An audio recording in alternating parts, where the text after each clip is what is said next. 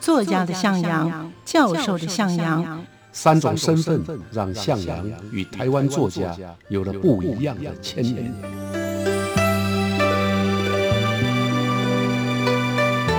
听向阳与徐凡谈他的作家朋友们在写作这条路上，生命与创作如何交织出最灿烂的光芒。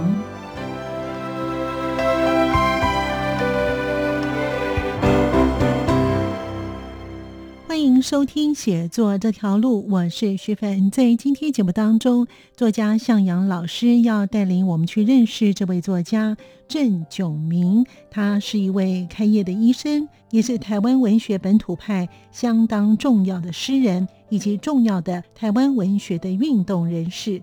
在一九六八年，他加入了律诗社；在一九八二年，与叶世涛等南部作家创办了文学界的杂志。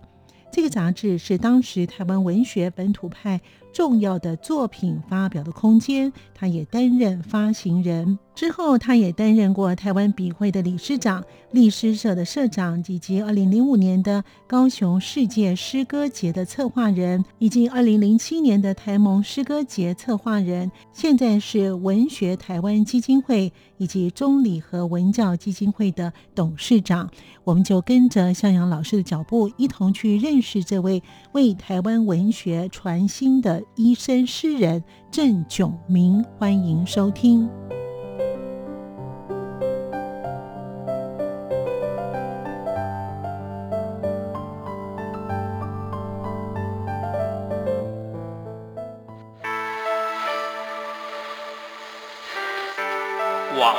情怀，文学留声机。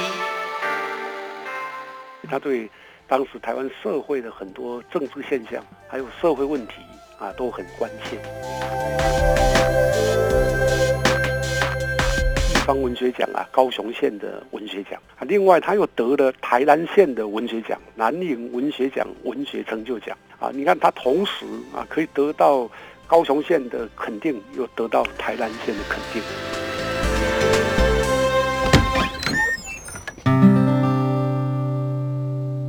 推开文学家的门。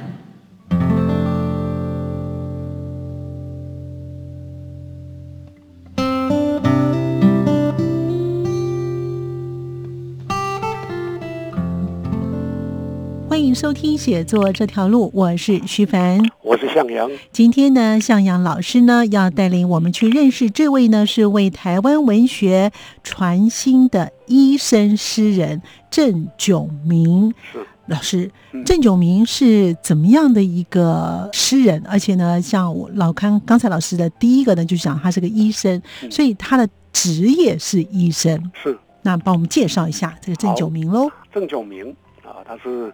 一九四八年呢，出生在高雄市。呃，因为他的祖父呢是汉医，那从日本统治年代就开始经营药房，是在台南呢家里最大的盘商。对，他的父亲呢也是到日本去读书，读医学。是，那学成回来以后，先在台大医院呢任住院医师，后来呢呃又回高雄，所以郑九明他的家世就是医生世家。哦。求学过程也十分顺利。嗯嗯啊，他后来参加大学联考的时候，只填五个志愿，全部是医学系。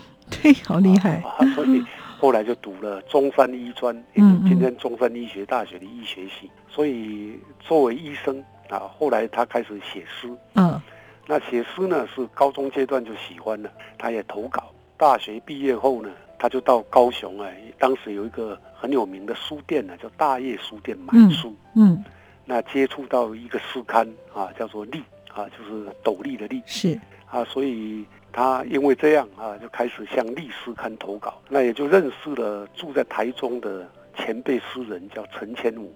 哦，是我们介绍过他。就在这个状况底下，他加入了力诗社。啊。啊，所以等到医学院毕业，他还没有去当医生，他其实就出版了他的第一本诗集，而且也获得新诗协会颁的青年诗人奖。嗯嗯。所以这个对他来讲啊，就是一个诗的开始，哎，这样看起来他是蛮优秀的哈，非常优秀，啊 书又念得好那等到哈。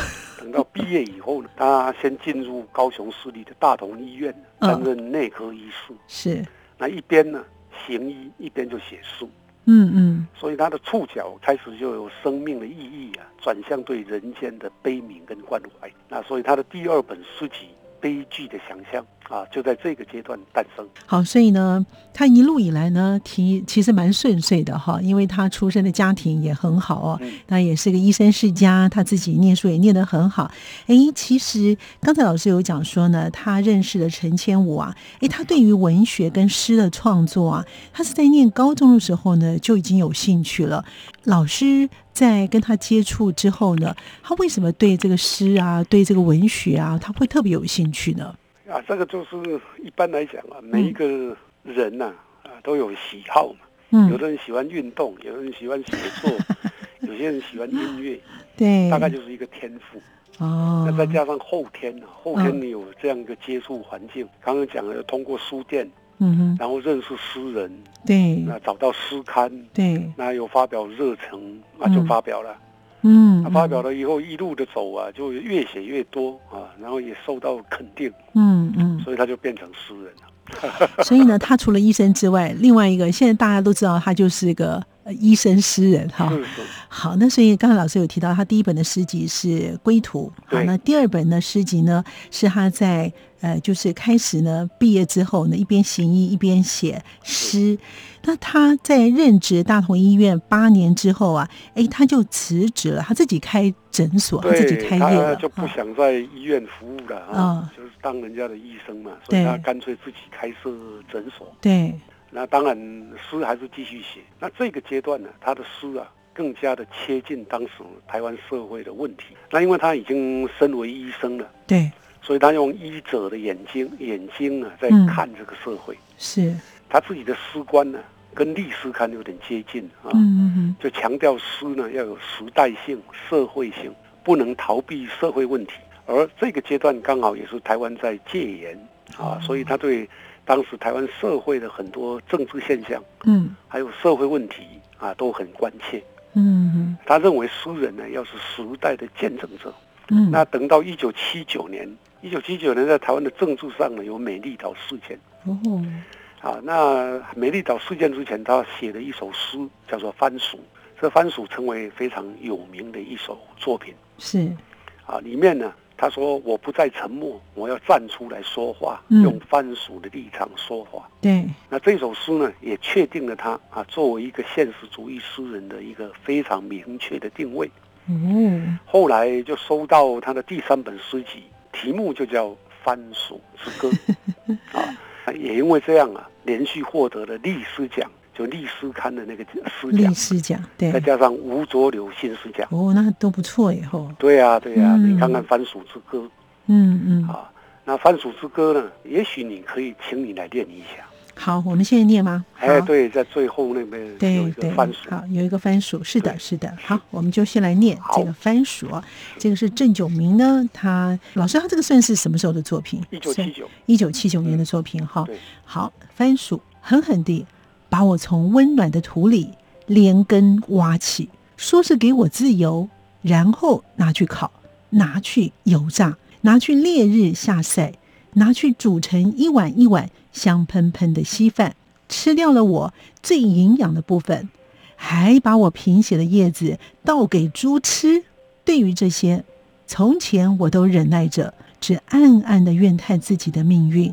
谁让我是一条番薯，人见人爱的番薯？现在，但现在不行了。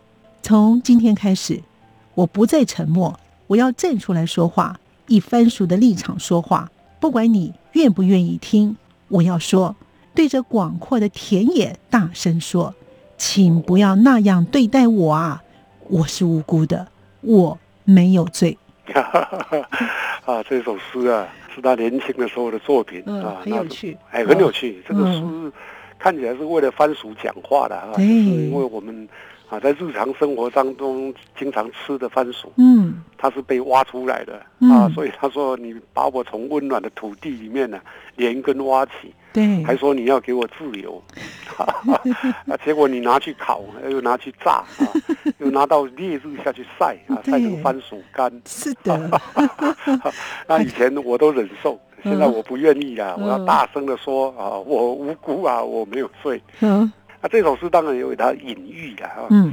因为台湾社会经常说一句话叫做“台湾人憨西啊命”，哦，台湾人，是番薯的命运嗯啊，嗯嗯，啊，就像他这首诗写的一样。哦，那那个年代刚好是戒严年代啊，是。所以他其实就是在替台湾人讲一些话，嗯嗯，说以后不能再沉默了，要嗯。站出来啊，在这个社会里面，你要讲出你内心的话，你嗯，才能改变你的命运。哎，他这样讲是对的哈，是啊，那这嗯。任何人都一样，不，他无论是政治或者个人嗯。啊，每一个人不要自自怨自艾啊，嗯，也不要悲叹你的命运不好，对，你就要站出来，你要能够勇敢的开创你自己的命运，要讲出你内心的话嗯，啊，争取你应该有的权益。对，没错所，以诗虽然很浅白啊嗯，可是它的寓意啊非常深远。是的，嗯，好，所以呢，他在一九八二年的时候呢，他跟着几位的一些文学前辈呢，是是共同创办了文学界的杂志，是吗，老师？非常对的，就是嗯因为他重点，我们说他为台湾文学传新火啊，对，主要就是因为他办了这些这个杂志，嗯。叫做《文学界》。嗯，那是在一九八二年，台湾的文学杂志其实不多哦，啊，直到今天也一样啊。是的，那嗯文学界算是台湾南部非常重要的文学杂志，哦，它也代表本土文学，因为在一九八二年也还在戒严啊，所以本土文学家啊，他有一个发表的园地。那郑炯明就担任这个杂志叫《文学界》杂志的发行人，所以他开始积极的推动台湾文学的传播嗯跟播种。嗯嗯，那当时的文学界啊。啊，在北部有一个也是本土文学的杂志，叫《台湾文艺》。嗯，那文学界就跟台湾文艺形成南北两大台湾文学的园地。哦，啊，所以他为戒严时期的台湾作家是。提供了创作跟论述的空间，对，也为台湾文学的本土论啊，因为一九八二年毕竟还没有本土这个概念哈、但是他们已经开始了。是，啊，那扎下了坚实的根基。他作为医生，你想想看，他担任发行人，那钱呢？钱从哪里来？要靠他。啊，他为这份杂志呢奔走筹钱，他，自己也出了钱。对，啊，那也为编辑事务啊繁忙，所以嗯创作量慢慢的减少。对，啊，到了一九八六年，他出版第四本诗集《最后的恋歌》。那之后呢，大概有短暂的期间没有再写作。可是呢，因为文学界的这个杂志的发行，使得当时的台湾文学的声音呢能被听到，嗯。也鼓励了那个年代啊台湾作家啊他有发表园地嘛，嗯，所以他就能够继续的写作。啊，很可惜啊，就是文学界发行了七年，台湾后来已经解除戒严，社会也转型了，作家也减少啊，所以稿件开始有点匮乏，嗯嗯，那就宣布暂时休刊。哦，可是这也只嗯是暂时休刊，嗯。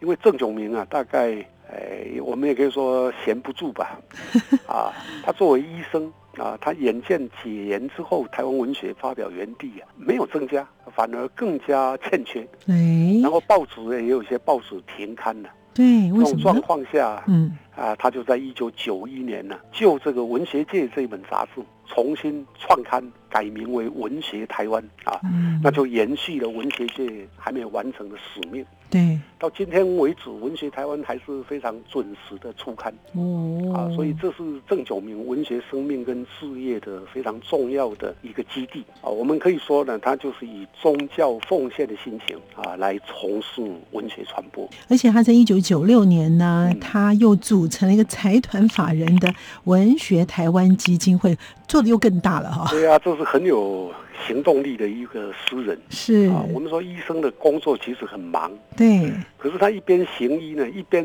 写作，还要一边呢。张罗呃，张罗啊，出版的文学杂志还不够，还要筹款啊又又组成了财团法人文学台湾的基金会。对，当然，通常啊，一般的基金会意思就是说啊，不直接给这个文学台湾杂志，把钱呢、放到基金会当中，嗯然后鼓励啊大家啊捐款给基金会，嗯那由基金会来支持这个台湾文学，文学台湾这本杂志对对对，啊。后来他还编选了台湾诗人的选集啊，总共大概编了好多本啊。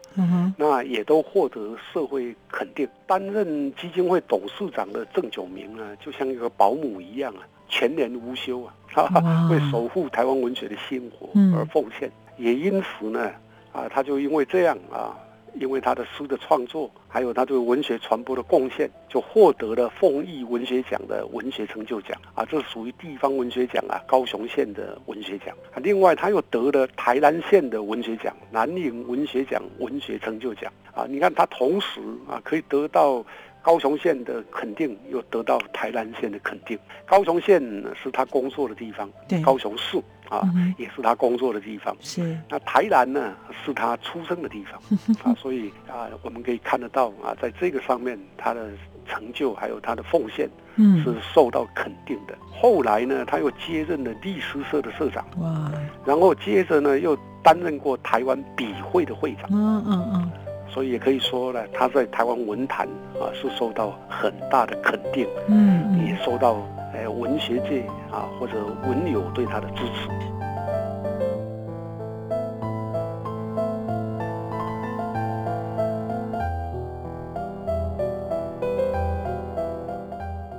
欢迎朋友们继续回到节目当中。目前郑永明虽然已经从医疗工作第一线退下，但是他依然继续为文学的台湾的出版继续的奋斗，也为推广台湾的文学而努力。因此呢，他是一位用听诊器为台湾写诗的医生诗人，也赢得了左手听诊器、右手诗文笔的美称。继续我们聆听向阳老师带我们继续认识郑九明他的诗跟艺术的成就，欢迎您继续的收听。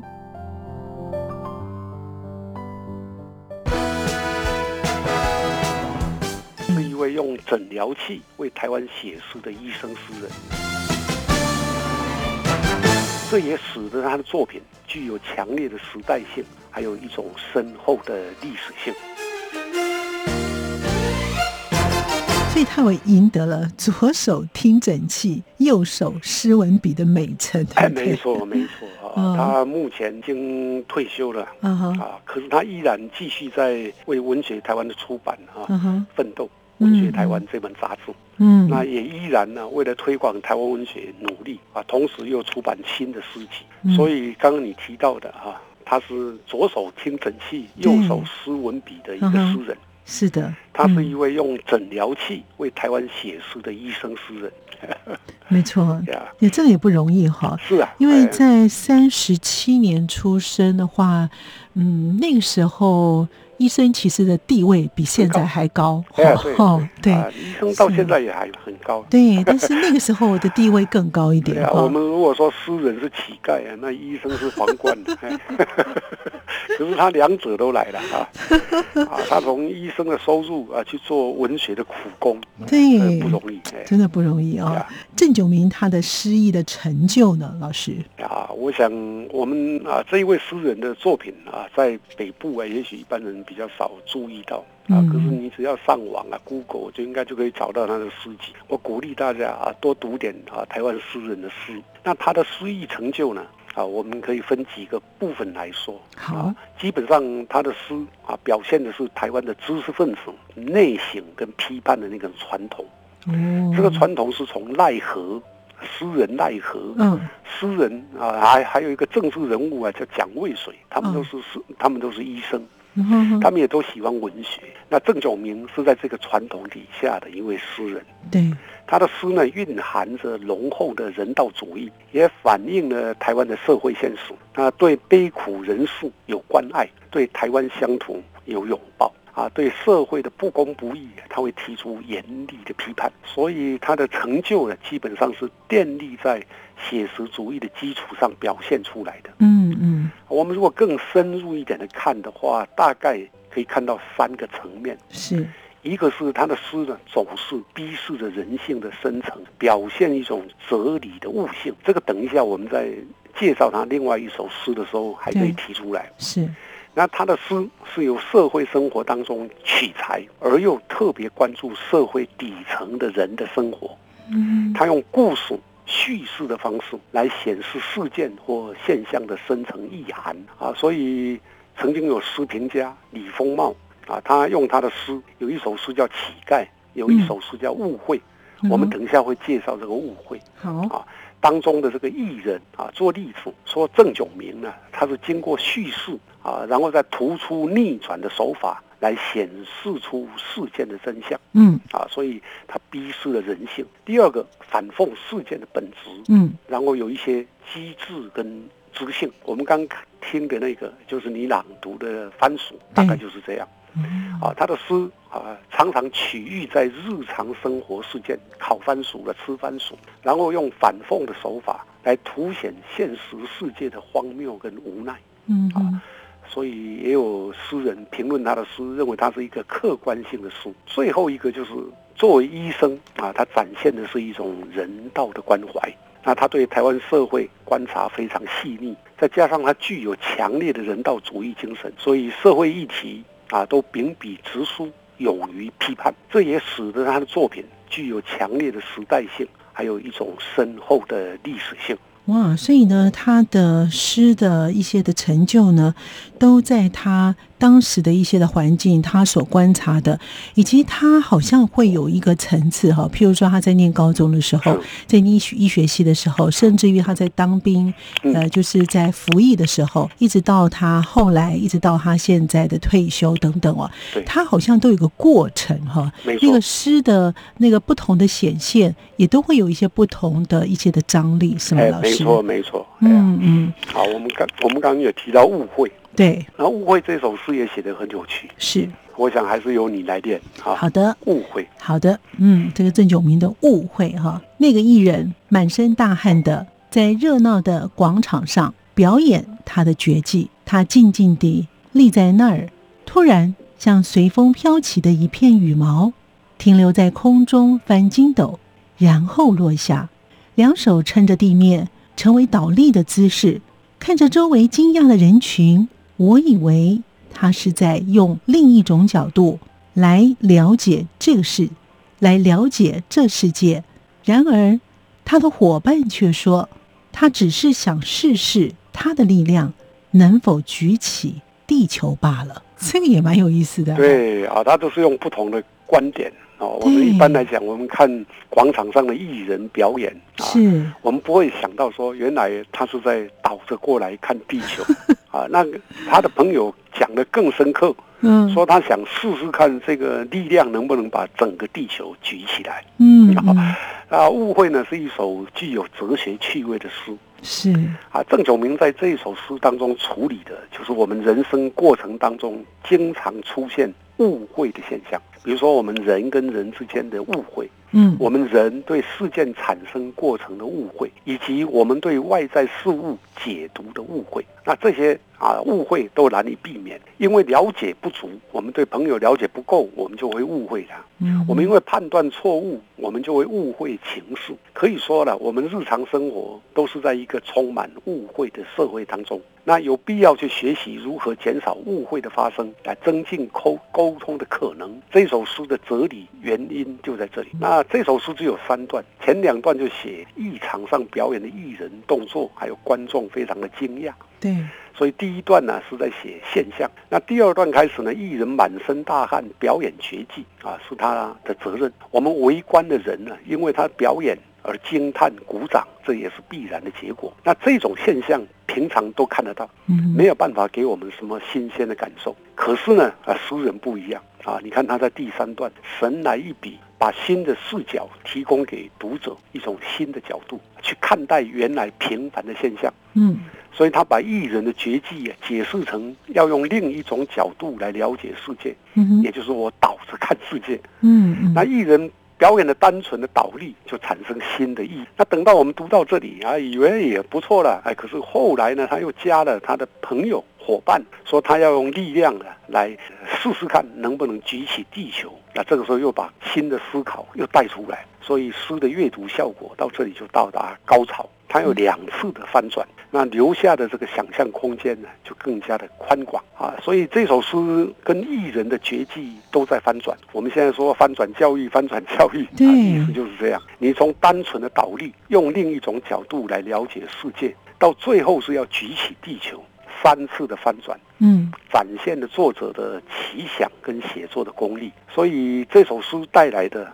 是具有变化的戏剧性效果，符合艺人表演的本质，同时也是我们看待一般事物跟它表象，也就是现象的一个新的诠释。它可以告诉我们，你只要换一个角度看，一切就不一样了。换一个立场看啊，也许你以为是对的，在另一个人眼中不必然是对的。啊，你以为啊是这样解释，在另外一个人解的角度未必是如此啊。这这首诗可以提供给我们思考的非常的多。对，老师像诗人呢，因为您也是一个诗人哈。当你们在写诗的时候，像譬如说他这首《误会》，刚才的那个番薯一样啊。你们在要写完的时候呢，你们是不是就已经想要第一段什么，第二段什么，第三段呃，你要呈现给一些读者或是喜欢诗的人有一些不同的意涵？你们在要在写的时候就一开始就有想好要怎么来呈现了，是吗？哎，通常是这样啊，写作跟其他的行业也差不多，它必须有一个酝酿。比如说，我要推出一个产品。那我在这个产品上面，我有什么新的创意、新的想法？嗯，这个就要酝酿。我们写诗也是一样，一个题材是很平凡的啊，看人家发挖番薯，对看艺人表演都很平凡，大家都看。可是诗人为什么看到不一样的地方？这个角度，嗯，就是因为我们要去想。我们能不能找到新的意涵？嗯，所以在写作的过程当中会去思考这一点。那有些诗呢是灵感，灵感来的时候就写了啊，可能是天外来飞来一笔啊，不是横祸啊，天外飞来的那种灵感。嗯嗯啊，写完了之后也会再去想啊，我这样表现有没有新的意涵？我们称之为新意。嗯，我们说了无新意啊。就是你的想法都是一般人的想法，那就没有什么好谈的。大家都一样。嗯啊，诗人就是能够在文字跟语言当中创造我们对世界不一样的想象。所以诗人的观察其实非常非常的敏锐哈。是啊，而且那种感受也是非常非常的深哈。对，而且他简单几笔啊，其实就告诉我们非常多的，也可以叫道理。对，没错。好，老师是不是可以让我们的听众朋友了解一下呢？今天的为台湾文学传新的医生诗人郑九明，新老师下个结论呢？那我想我们啊，在写作上啊，像郑九明医师这样啊，用冷静的笔啊去写社会现象，然后用有趣的观点啊去浅解他所看到的现象后面的本质，嗯啊，这个是相当不容易的。就诗的。表现上，还有他在文学的贡献上来看，在自己的工工作之余，在医学啊医生的这个工作之余，对，还能够付出啊，同时为了大众，为了公众啊，为了公共的文学议题发声啊，写作啊，这都相当不容易。啊，是一个值得尊敬的诗人。是好，谢谢向老师，让我们今天认识了这位一生诗人郑九明，也谢谢听众朋友的收听，我们下次见了，拜拜，拜拜。